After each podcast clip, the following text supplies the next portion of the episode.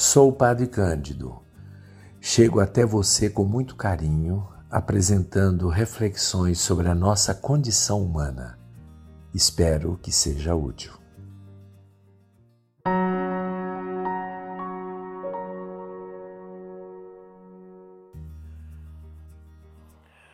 Nas nossas sociedades, comunidades urbanas e rurais, nós temos os sábios. Os homens sábios, as mulheres sábias, se distinguem do erudito, do cientista.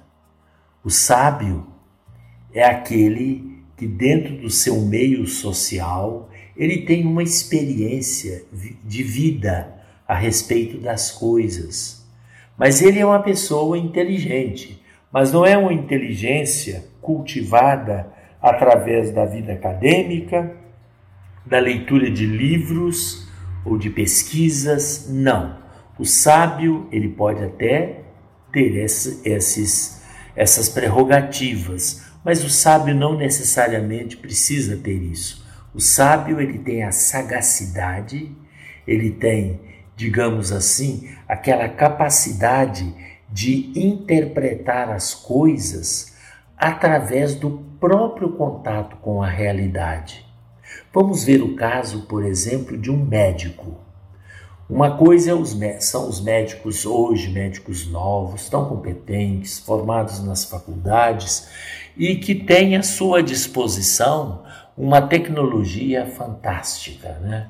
Então você chega na consulta com um médico que é um médico contemporâneo, os mais novos, aí ele vai olhar você e fala: você vai fazer exame de sangue, vai fazer uma tomografia, vai tirar uma, uma radiografia e assim por diante. Aí depois, todos esses exames coletados, ele os analisa e a partir daí ele dá o diagnóstico. Uma coisa maravilhosa. Já o médico sábio não é bem assim. Em primeiro lugar, ele não é novo. Ele já é um médico que já tem uma experiência na área de medicina de muitos anos. Imaginemos um médico numa cidade pequena do interior. Ele já conhece a população. Ele já sabe as doenças comuns que existem porque ele está lá convivendo com aquele povo, vivendo a realidade deles. Sabe o rio que passa lá, que aquele rio tem esquizostomose, ele sabe, enfim, de, o que, que é a alimentação comum daquelas pessoas, e é, sabe os hábitos, ele vai adquirindo esta, este conhecimento a partir da vida. Aí chega uma pessoa, um daquelas, aqueles cidadãos daquela cidade, e vai consultar. Senta lá o médico, fala: ah, como é que é? Tudo bem? De onde? De, qual é a sua, sua localidade? E muitas vezes já sabe a localidade, pergunta pela esposa: o que, que você está sentindo? Ah, doutor, eu estou sentindo umas coisas aqui. Esse médico ele não precisa de exame de laboratório, não precisa de nada. Ah, já sei. Olha, toma isso aqui, ele já faz o diagnóstico baseado na vasta experiência que ele tem. Até mesmo aqueles manuais de medicina e todas aquelas coisas, já para ele já não tem tanto valor mais. Ele tem o contato com a realidade. Esse é o médico sábio. Não desmerecendo os demais, esse é o médico sábio. É aquele que está em contato contínuo com a realidade do seu povo. É, o sábio em todas as situações, nas comunidades, aquela senhora, aquele senhor que muitas vezes não, não teve escola, não sentou num banco de escola, mas tem uma percepção.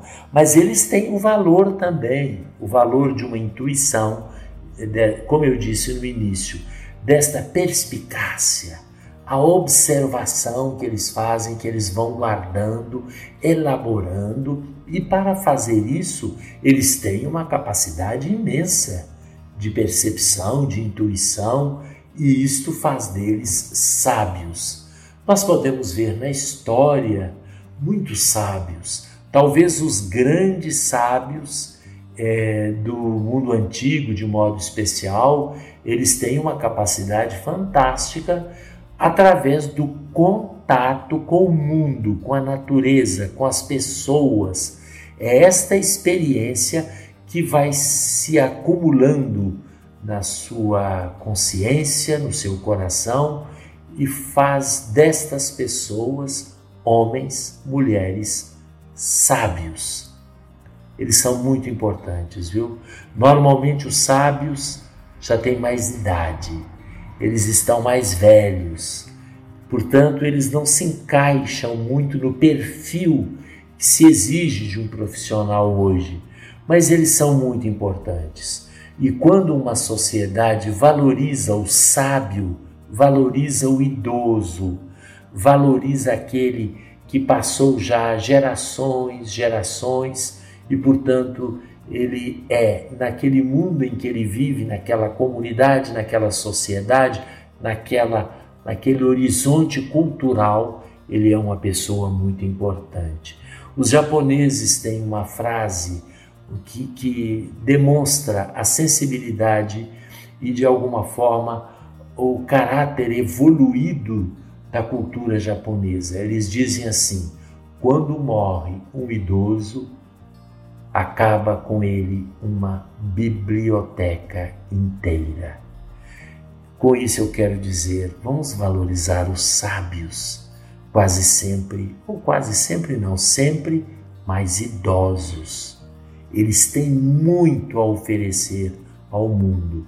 Podem não ter a técnica, podem não ter o saber livresco, mas têm o saber da experiência da vida, do contato com as pessoas e com a realidade.